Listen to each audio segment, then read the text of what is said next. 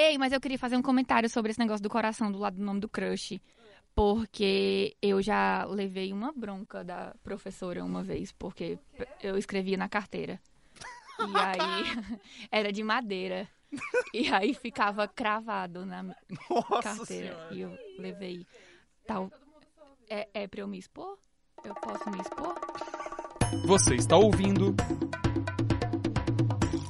Choque da Uva A ciência no cotidiano. Você partiu meu coração, ai, mas meu amor não tem problema, não, não. Peraí, tem problema sim. Aí, a gente cantando os hits, jurando que coração partido é só invenção de comédias românticas, mas olha, a gente descobriu que coração pode partir de verdade. Pois é, Carla. Coração partido é o apelido de um tipo de infarto que parte o coração no meio depois de um grande estresse emocional, como uma briga ou uma tristeza profunda, por exemplo. Por mais que o coração partido represente apenas 1% dos casos anuais de doenças do coração, o alerta é geral, viu? Afinal, tá todo mundo mais estressado, todo mundo mais sobrecarregado e doenças assim vão ficar cada vez mais comuns. E cara, se tem uma coisa que aparece o tempo inteiro, são histórias de um amor não correspondido ou até expectativas totalmente frustradas, né? Sempre estão aí entre as músicas mais tocadas, né? Os filmes de grande sucesso e até em grandes clássicos da literatura. Mas será que além de toda essa poesia e dos milhões de livros sobre o amor, existe de fato alguma influência desse sentimento na nossa saúde ou na nossa vida? Como será que o nosso corpo reage na alegria e na tristeza? Bom, a ciência explica. Eu sou o Diego Kerber Eu sou Carla Menezes. E este é o Choque da Uva, o novo podcast do Estadão que vai falar sobre ciência de uma maneira diferente. Nós estamos também nas redes sociais. É só procurar o arroba Choque da Uva Pod com Demudo lá no Twitter, Instagram, Facebook e YouTube. ¿Quién me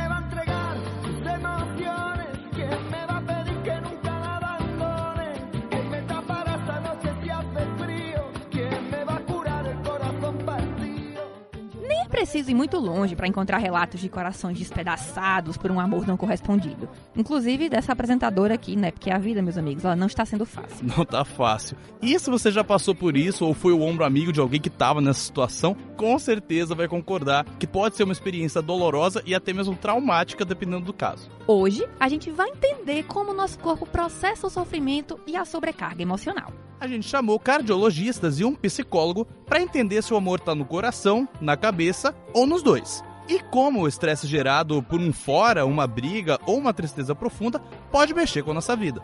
Lembra da síndrome do coração partido que a gente falou lá no início? Então, ela foi diagnosticada na década de 90, lá no Japão, e por lá ficou conhecida como síndrome de Takotsubo. É isso aí, Takotsubo.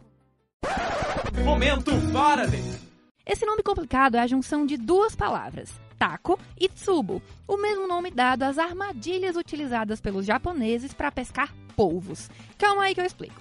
Basicamente, o coração do paciente afetado contrai de uma forma que fica parecida com o jarro de barro que captura um animal pela cabeça. Sabe aquele jarro de barro que sua avó tem lá no jardim, ou até mesmo você, se você for pai ou mãe de planta? Bom, para explicar melhor, primeiro a gente precisa entender como o coração funciona normalmente, beleza? Só para ficar todo mundo no mesmo barco. E você aí achando que suas aulas de biologia e química não iam ser usadas tão cedo, né? Bom, vamos lá. Pensa aí num coração. Não é aquele que você desenha do lado do nome do crush, não, tá? Esquece o romance. Imagina um coração de verdade e pensa nele como principal responsável por bombear o seu sangue. Ou seja, cada turo-turo que você sente é, na verdade, uma bombeada de sangue. Isso só é possível graças às quatro cavidades que o órgão possui. Duas são os átrios, por onde o sangue entra. E as outras duas são os ventrículos, que é por onde o sangue sai. Então, resumindo, o seu sangue entra pela parte de cima do coração e sai pela parte de baixo. Mas por que a gente está falando disso? Bom, tanto o coração partido como outras doenças do coração afetam diretamente esse funcionamento. Exato. No caso da síndrome do coração partido, geralmente acontece uma superprodução de neurotransmissores que caem no seu sangue e chegam ao coração de um jeito que ele não estava preparado. Calma que a gente ainda vai explicar um pouquinho melhor sobre eles daqui a pouco. Pensa aí numa situação. Ganhei na Mega Sena, quebrei a jarra que era herança da minha tataravó, ou simplesmente briguei feio com o boy. no meu caso tá mais fácil ganhar na Mega Sena mesmo, viu? Porque boy que é bom. É, ao me deparar com situações desse tipo, o meu e o seu cérebro automaticamente acendem um alerta. Isso literalmente manda uma mensagem para os seus neurônios com um aviso em caps lock de que vem fortes emoções por aí. Isso serve para o corpo já ir se preparando por dentro e por fora. E é nessa hora que entram os neurotransmissores, como a noradrenalina, a dopamina e a adrenalina. São eles que regulam nossas emoções e são ótimos para fazer a gente ficar em alerta numa situação de emergência, funcionando tipo como um empurrãozinho extra do corpo para que a gente tome uma atitude. Ou seja, eles são super maravilhosos e importantes para a gente, tanto que uma das principais deficiências biológicas das pessoas com depressão é a baixa produção deles. Mas sabe aquele ditado de que tudo tem um limite, que muita gente não conhece, por sinal? Então, isso se encaixa perfeitamente aqui. Pois é, muita gente associa esses neurotransmissores a situações de aventura ou medo, mas tem casos que eles são produzidos de forma tão intensa que o coração não aguenta e literalmente acaba se dividindo em dois. E uma dessas partes, no caso o ventrículo esquerdo, para de funcionar e joga toda a responsabilidade de continuar bombeando sangue pro resto do coração. Sabe quando você tá fazendo um trabalho com um coleguinha e o coleguinha joga tudo para você? Pronto, é isso que o ventrículo esquerdo faz. É o que os médicos chamam de balonamento da ponta do coração transitório. Bom, aí tem duas notícias, né? Uma boa e outra ruim. Qual que eu falo, Carla? Você fala boa. Tá. A boa é que essa situação é passageira, porque geralmente o coração volta ao normal entre 7 e 30 dias depois. A má notícia é que enquanto tudo isso acontece dentro de você, os sintomas são de um infarto agudo do miocárdio, que é uma das principais causas de morte no Brasil, de acordo com o SUS. Pois é. Inclusive, no final de outubro, a desembargadora Maria Helena Gargalhoni Póvoas, que é vice-presidente do Tribunal de Justiça do Mato Grosso, sentiu na pele esse perrengue. É, em uma entrevista à imprensa local, o genro dela confirmou que a sogra tinha passado por uma situação de grande estresse quando começou a sentir o aperto no peito. Ela chegou a ser socorrida como um princípio de infarto e teve que passar por um cateterismo, que é um exame para descobrir o que está acontecendo com seu coração e seus vasos sanguíneos. E é aí que veio o diagnóstico: era realmente coração partido. Agora ela já tá fora de perigo, mas o susto foi grande, viu? Ó, eu sinceramente não sei o que eu faria se acontecesse comigo, tá? Não faço ideia. De verdade. Mas fica aí o alerta, né? A gente tem que se cuidar. Até porque o coração partido não escolhe idade, viu? Qualquer um de nós pode ter essa síndrome. E mulheres com mais de 50 anos precisam redobrar a atenção, porque elas representam o perfil de maior incidência da doença. Aqui no Brasil, a gente quase não tem dados sobre a síndrome. Os dados que a gente tem são bem escassos. Mas lá nos Estados Unidos, por exemplo, um estudo de 2015, publicado pelo American Journal of Cardiology, gastei meu inglês aqui, mostrou que o número de diagnósticos em mil hospitais do país aumentou 19 vezes entre 2006 e 2012, passando de 315 casos para 6.230. E as mulheres entre 65 e 84 anos representaram mais de 90% dos diagnósticos, de acordo com os pesquisadores. É muito número, mas é verdade. E não é só o coração partido, não, tá? As doenças cardiovasculares, no geral, são as principais causas de morte no mundo, segundo a Organização Mundial da Saúde, a OMS. Continuam sendo nada animadores. Só em 2019, aqui no Brasil, problemas no coração resultaram na morte de mais de 350 mil pessoas, segundo o cardiômetro da Sociedade Brasileira de Cardiologia, que calcula a estimativa de mortes por cardiopatias no país em tempo real. Cara, são quase mil mortes por dia ou uma morte a cada 90 segundos. Por isso que é muito importante cuidar do nosso coração, seja física ou emocionalmente, viu? Afinal, a sobrecarga emocional e o estresse são cada vez mais comuns no cotidiano das pessoas. Então se liga.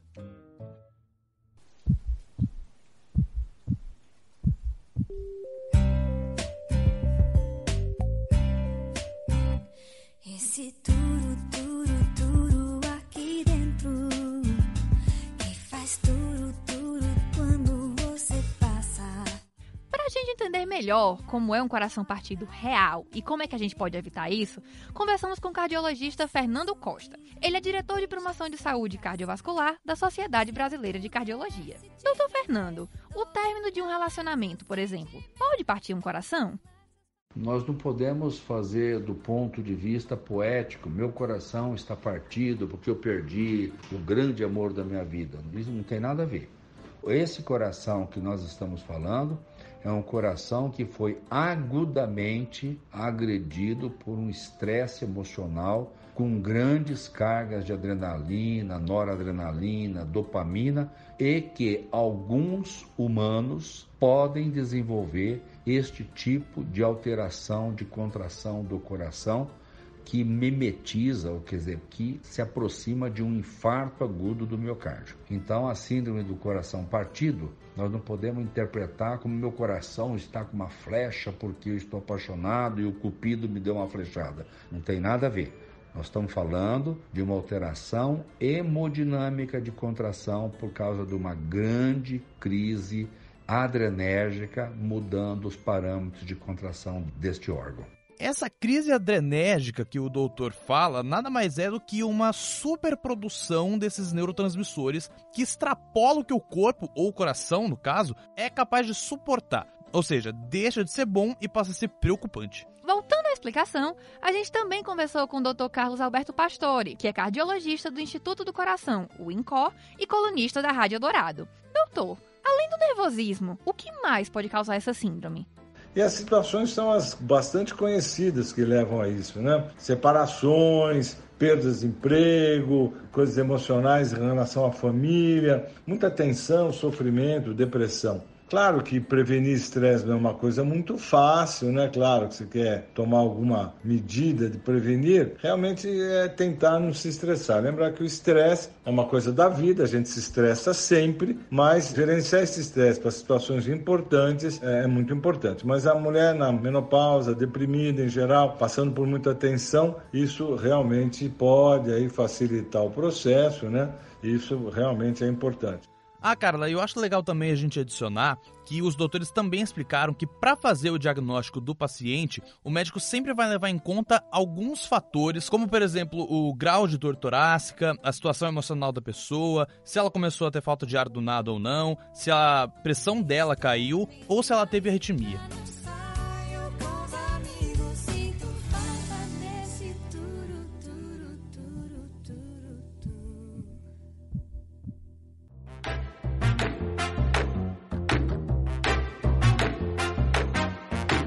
Agora chegou a hora do nosso quadro Minha Avó Tá Certa. Em todos os episódios, a gente vai esclarecer algumas dúvidas e descobrir se é mito ou verdade aquelas coisas que a gente costumava ouvir ou ainda ouve da nossa avó, né? O estado decadente que eu tô, a tristeza decora essa casa. Eu sei que ninguém morre de amor, mas cachaça e saudade mata. É, pelo visto até o Zé Neto e o Cristiano concordam com a minha avó e acham que ninguém morre de amor. Mas será que é isso mesmo? Doutor Fernando, tira aí essa dúvida. As vós podem ter razão. Agora, ninguém morre de amor? Depende.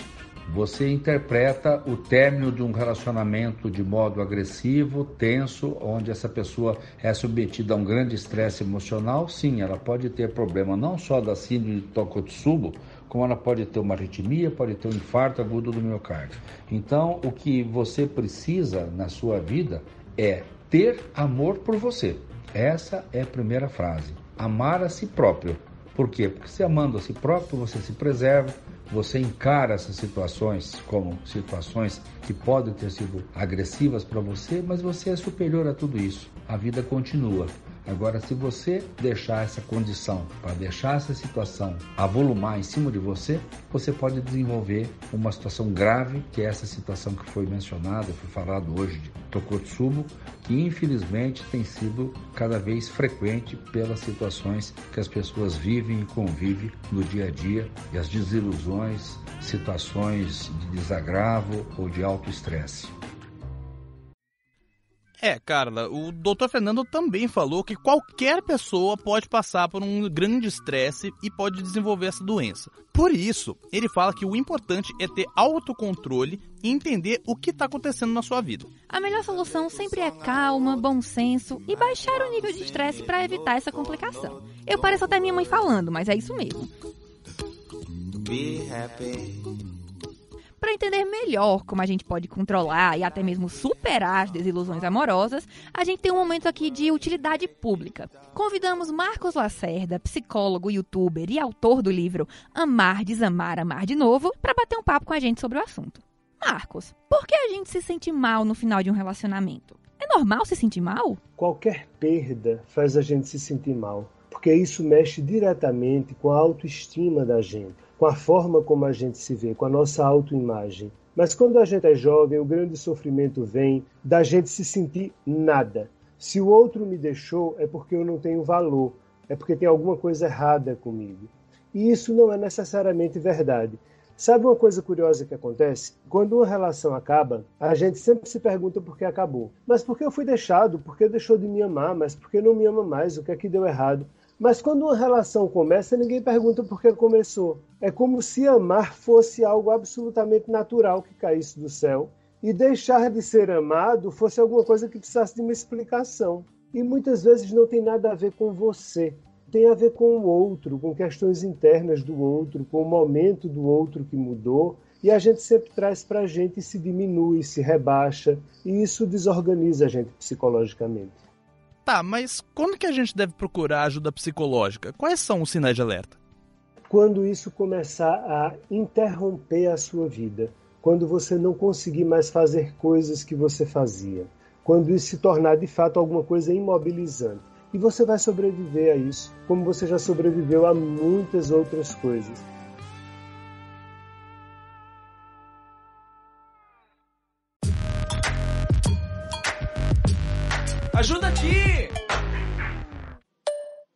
Meu coração, não sei porquê, bate feliz quando te vê. Quando te ver.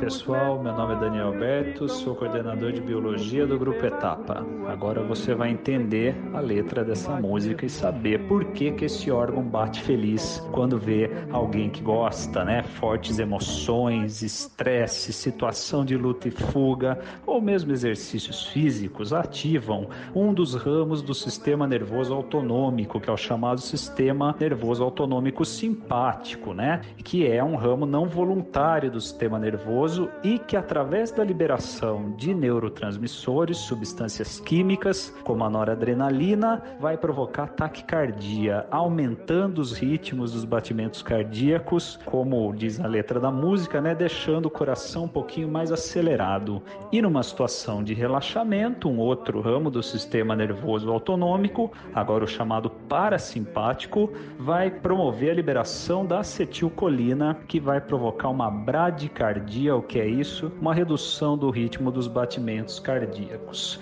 Portanto, para os vestibulandos, é interessante conhecer o desenho da anatomia do coração das quatro cavidades e também saber do ramo simpático e parasimpático do sistema nervoso autonômico, acelerando e retardando, respectivamente, o ritmo de batimento cardíaco em situações específicas. Espero que eu tenha ajudado. Um forte abraço.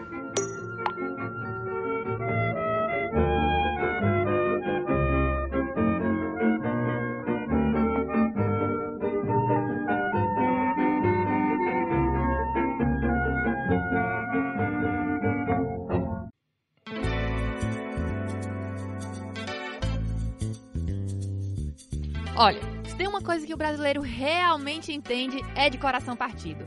Não é à toa que a sofrência faz tanto sucesso por aqui.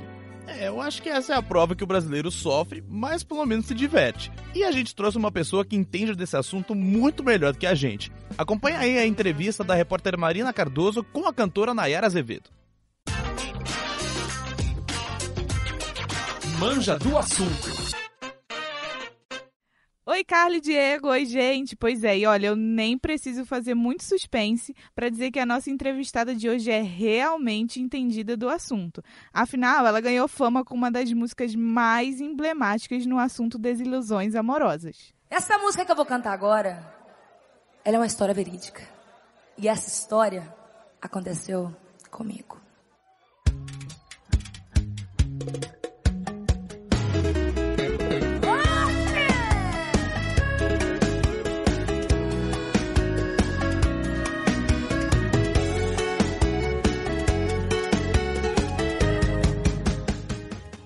É, minha gente, isso mesmo. Nayara Azevedo, a dona e proprietária dos 50 reais, é a nossa convidada de hoje. E para começar nossa entrevista, eu vou fazer uma pergunta só por desencargo de consciência mesmo, porque eu duvido muito que alguém ainda não saiba a resposta.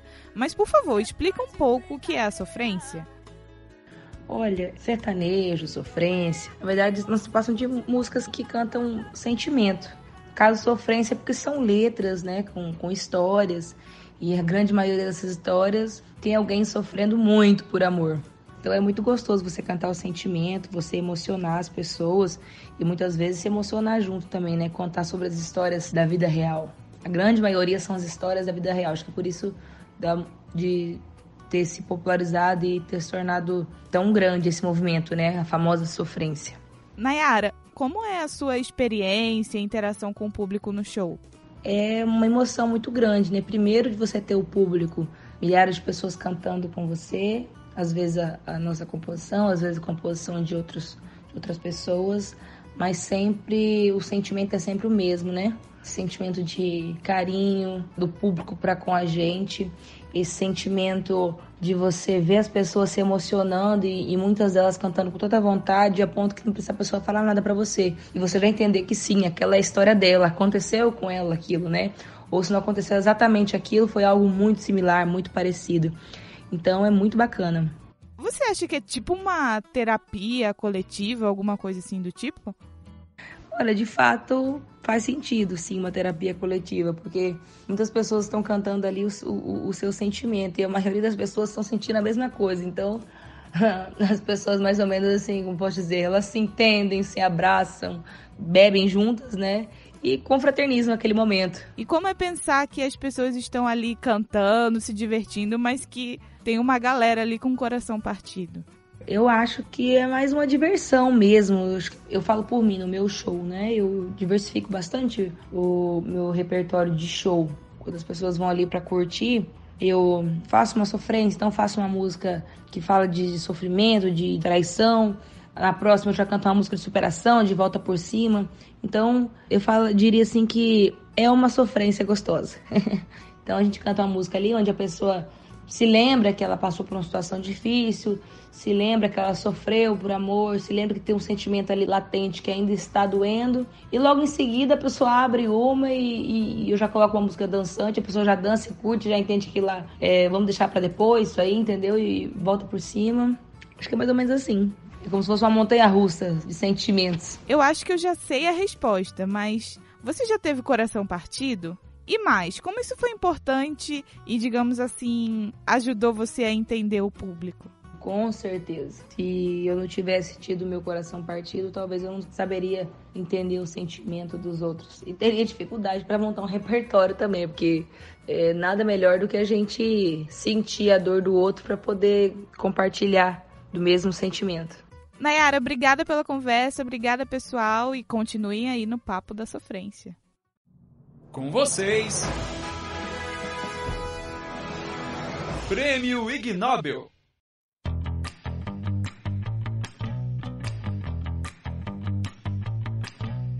O prêmio Ig Nobel desse episódio vem direto do ano 2000. Os vencedores da categoria de Química daquele ano descobriram que o amor romântico, olha só, pode ter grandes semelhanças com casos de transtorno obsessivo compulsivo, o famoso TOC, e surpreende um total de zero pessoas. Pois é. Essa pesquisa surgiu de um questionamento. A fase inicial do namoro, sabe aquela que a gente tá sempre muito apaixonado, que quer ficar o tempo inteiro do lado da pessoa que a gente gosta? Será que ela seria alguma forma de obsessão? E os pesquisadores tinham duas hipóteses. Uma está literalmente no sangue das pessoas, e se esse for o caso, teria realmente semelhanças com o sangue de quem tem toque? Para desvendar esse mistério, eles analisaram os níveis de serotonina nos cérebros de 60 pessoas. Para quem não se lembra, a serotonina é um neurotransmissor muito importante para a sobrevivência do nosso organismo e é associada ao sentimento de alegria, satisfação, excitação ou até mesmo a depressão. Tá, mas voltando à pesquisa, os participantes foram divididos em três grupos e cada grupo era formado por 20 pessoas. Um desses grupos tinha pessoas que tinham toque, o outro tinha pessoas que se apaixonaram nos seis meses anteriores à coleta de amostra sanguínea, e o terceiro tinha pessoas que nem tinham toque nem estavam apaixonadas. Mas como delimitar o que é estar apaixonado? Por falta de um conceito científico, eles estabeleceram alguns critérios. Ter se apaixonado nos últimos seis meses, não ter tido relações sexuais com parceiro ou parceira e passar pelo menos quatro horas por dia pensando na pessoa amada. Os cientistas decidiram investigar a existência de uma relação entre serotonina, o estado apaixonado e o metabolismo de quem tem toque. E o resultado? Bom, descobriram que sim, é possível ficar doente de amor. Ao comparar o nível de serotonina dos três grupos, os cientistas chegaram à conclusão de que o nível do neurotransmissor no sangue dos apaixonados era tão baixo quanto das pessoas diagnosticadas com toque. A falta de serotonina pode levar a um comportamento obsessivo, de ciúme irracional. E, além disso, um ano depois, eles voltaram a fazer os testes com as mesmas pessoas e, pasmem, seis delas continuavam apaixonadas pelas mesmas pessoas, mas não pensavam mais nelas com tanta frequência assim. A presença de serotonina se tornou similar ao de casais que já estão casados há muito tempo. Então aqui vai uma dica. Quer saber se o boy tá apaixonado por você? Testa o nível de serotonina dele. Fácil.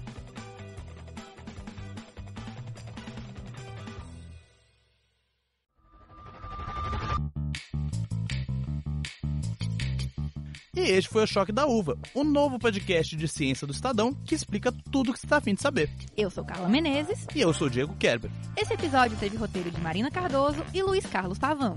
A produção ficou com a Marcela Coelho, Léo Martins e o Bruno Nomura. E a edição foi de Bárbara Rubira. Aproveita e segue a gente nas redes sociais. Somos o arroba Choque da Uva Pod, com Demudo, no Twitter, Instagram, Facebook e YouTube. Esse programa foi produzido pela trigésima turma do curso Estado de Jornalismo, os focas aqui do Estadão. Até o próximo episódio. Tchau, tchau. Tchau, tchau.